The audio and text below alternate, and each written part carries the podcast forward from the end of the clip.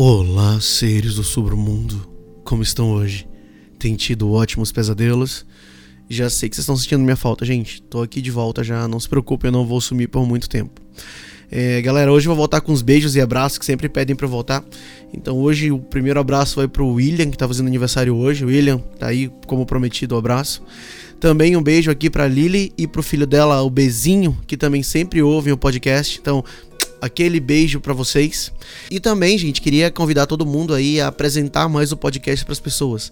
Se você conhece alguém que gosta de terror e não conhece ainda o podcast, vai lá e apresenta, fala: "Pô, tem um podcast que você precisa conhecer" e deixa ela tirar as conclusões delas. Vamos é, fazer o podcast espalhar muito por aí, tá bom? É, mas sem mais delongas hoje, eu sou o Bruno Lima e esse é o Sobre o Mundo Terror.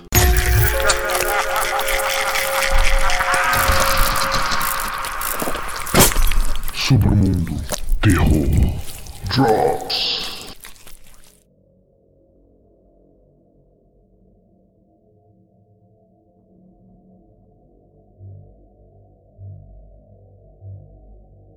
Eu tava fazendo um trabalho para um amigo de um amigo. Eu tava cobrando apenas metade do que normalmente cobraria, mas eu tava fazendo o trabalho em apenas duas noites, o que significa que não tava perdendo muito tempo. Também não havia muito gasto de material. Era bastante simples. Retirar o reboco no berçário de uma casa velha e rebocar novamente. Eu tinha meu companheiro comigo, então não era um trabalho muito grande. Eu poderia ter feito isso em um único dia e uma única noite, mas era melhor dizer duas noites só por precaução. Quando eu vi o local, a primeira coisa que eu pensei foi: por que, que eles querem apenas um cômodo rebocado? Eu não conhecia o dono, caso contrário, poderia ter perguntado. O lugar todo estava caindo aos pedaços, um desastre total. No final das contas, acabei precisando das duas noites. Meu companheiro Charlie partiu depois da primeira, mas eu vou chegar lá em um minuto. Havia uma história sobre essa casa, embora a princípio eu não tivesse certeza se era verdade ou não. Rezava a lenda que ali vivera uma família algum tempo antes da Segunda Guerra Mundial. Uma família com quatro filhos. Uma noite, o pai voltou do trabalho no banco e encontrou uma casa silenciosa. Ele chamou sua esposa e filhos, mas não houve resposta. Ao subir para o berçário, o homem encontrou um banho de sangue. O chão, as paredes, até o teto, tudo estava coberto de sangue. E no meio do chão, uma confusão de membros e torsos ensanguentados. A mãe não foi encontrada em lugar nenhum. O pai, em sua dor, se enforcou em uma árvore no parque do outro lado da estrada. O mais estranho foi que quando a polícia chegou, não encontrou a cabeça de nenhuma das crianças. Mas, como eu disse, isso foi antes da guerra e era apenas uma história que as pessoas contavam por lá. A casa era habitada até recentemente, então aparentemente não tinha nada demais. Mas eu não saberia dizer quem morou lá na verdade. Agora, sobre o Charlie. Ele é um cara grande e não o tipo de pessoa que você imagina se assustando por nada. Mas naquela primeira noite, por volta das dez e meia, ele parou de repente, imóvel como uma estátua, a placa de gesso podre tremendo em suas mãos. Você ouviu isso? O quê? Pés, pés subindo e descendo a escada. Não. Era como pés correndo na escada. Eu não vi nada, Charlie. Pensei em provocá-lo, mas me contive. Charlie é um cara grande e não tem senso de humor. Pezinhos, disse ele, colocando cuidadosamente a placa de gesso no chão. Charlie caminhou até a porta e olhou para fora. Você não tá pensando naquela história, né, cara? Eu perguntei. Sua cabeça girou. Que história? Ah, nada não. O que aconteceu aqui, Bill? Algo aconteceu aqui, né? Foi alguma coisa ruim, fala a verdade. O corredor estava escuro.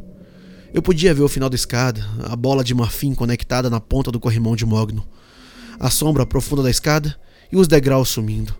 O resto estava escuro. Pezinhos. Charlie estava murmurando.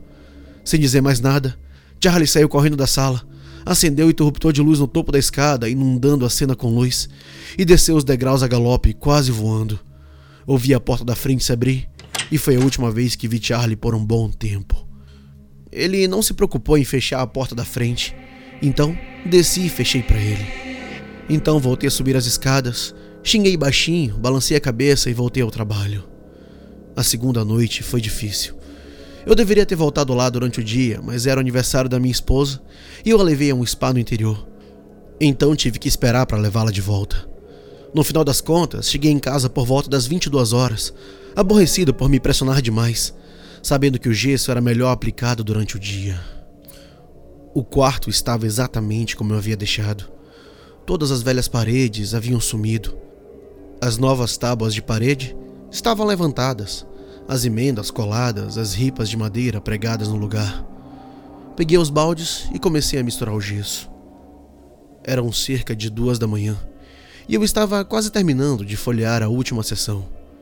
As ripas haviam sido removidas e estavam empilhadas em um canto. Pode ter sido café, mas eu estava me sentindo um pouco nervoso e pensei ter ouvido o teto ranger em cima de mim. Voltei a deslizar o gesso para baixo e não pensei em mais nada. Mas então, eu ouvi o teto ranger de novo. Eu disse a mim mesmo que era uma casa velha e as tábuas do assoalho estavam empenadas, mas isso não ajudou em nada para acalmar meus nervos. Por volta das 2h20, algo me fez sair do chão. Enquanto eu estava ali parado, prendendo a respiração, a espátula tremendo em minha mão. Meus olhos caíram sobre as bolas de marfim nos postes do corrimão. Havia dois deles no patamar, assim como um no topo do lance superior e no final do lance inferior. Quatro ao todo. E com o olho de decorador comecei distraidamente a comparar os dois no patamar. Eles não eram idênticos e isso começou a me incomodar um pouco. Ao me aproximar deles, percebi duas coisas.